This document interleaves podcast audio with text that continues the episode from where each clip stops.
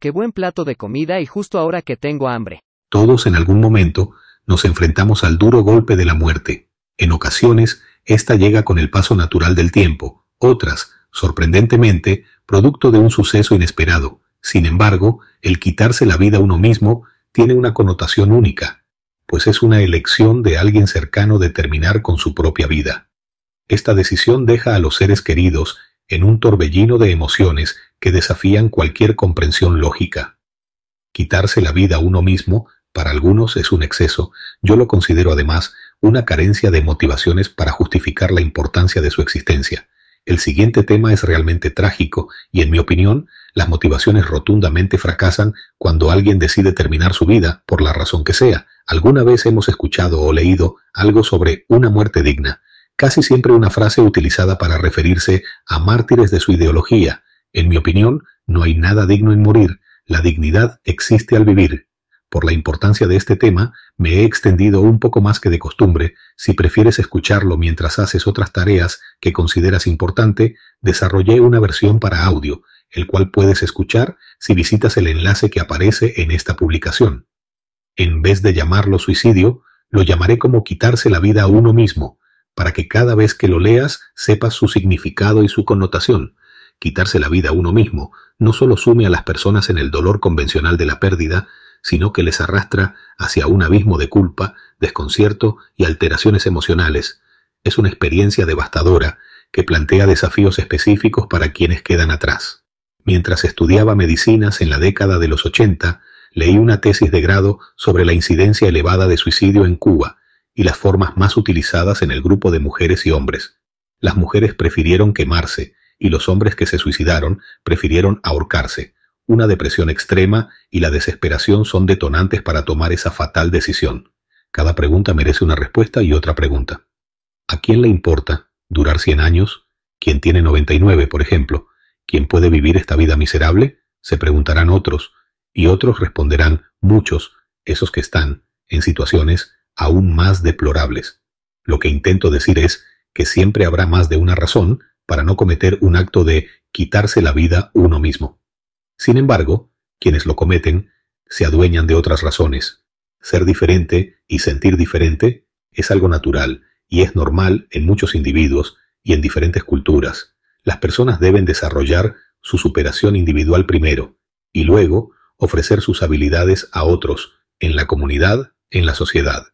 Cuando la ley obliga a que los individuos de una comunidad piensen en la colectividad antes de pensar en ellos mismos, debilitan el potencial y la responsabilidad que cada uno puede ofrecer como individuo y la capacidad de beneficiar más tarde al colectivo.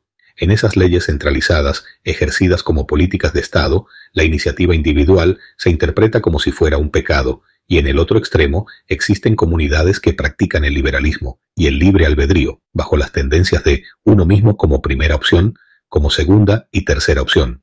De allí surge la gran importancia de tener las opciones de elegir, de moderar y evitar los extremos. Yo prefiero cada vez que puedo resaltar la vida. Sin embargo, no es lo que uno prefiera cuando otros deciden otras opciones. Entonces, respeto las decisiones de otros, aunque siga fiel en mis preferencias.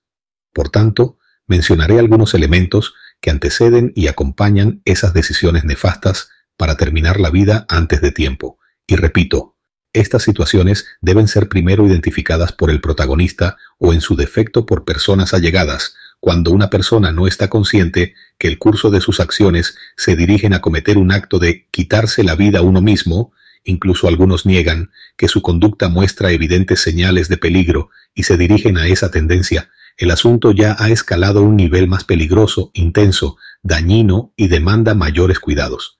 Preste mucha atención, la culpa. Esta es quizás la más intensa y desafiante de las emociones, a diferencia de otras muertes, donde rara vez nos sentimos responsables, tras un suicidio, se tiene una tendencia casi instintiva a pensar que podríamos haber hecho algo para evitarlo. Este sentimiento de culpa puede convertirse en un obstáculo casi insuperable en el proceso de duelo. En países como Japón, pienso que alguna vez la vergüenza que existía por la percepción de culpa les hacía cometer el harakiri, un acto de sacrificio extremo humano para salvar el honor de la familia, el estigma.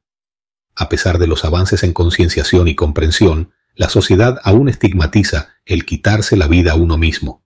Mientras que la mayoría de las personas en duelo reciben apoyo y empatía, quienes han perdido a alguien por suicidio pueden sentirse juzgados o incluso marginados. La ira merece mayor explicación y en un momento expresaré uno de tantos conceptos que existen acerca de este sentimiento. Pero lo importante es identificarlo oportunamente cuando usted proyecta la ira y no lo reconoce, entonces la situación ha escalado un nivel mayor y requiere que sus seres queridos o alguien en su entorno reporte su situación para que reciba ayuda adecuada lo antes posible. Según el siguiente concepto, la ira es una emoción natural que surge como respuesta a situaciones que se perciben como amenazas o injusticias. Es una reacción que tiene como objetivo defender nuestros derechos o establecer límites. Sin embargo, la forma en que cada persona maneja y expresa esta emoción puede variar ampliamente. Características y manifestaciones de la ira. Respuesta física. Cuando una persona siente ira, su cuerpo puede reaccionar con un aumento en la frecuencia cardíaca, respiración acelerada y tensión muscular, entre otros síntomas. Lo anterior crea inseguridad en el individuo y añade más ansiedad y desesperación. Expresión emocional. Puede manifestarse como frustración, resentimiento, enojo o incluso furia, dependiendo de la intensidad. La mayoría dicen, todos tenemos un mal momento y por creer que es común, algunos prefieren pasar esa página restándole importancia. Reacciones conductuales. Las personas pueden expresar su ira verbalmente a través de gritos o palabras duras, o físicamente a través de acciones agresivas o violentas. También hay quienes reprimen su ira, lo que puede llevar a manifestaciones pasivo-agresivas o a problemas de salud a largo plazo. Muchos dejan pasar esa gran oportunidad de asistir a un ser sensible que necesita ayuda.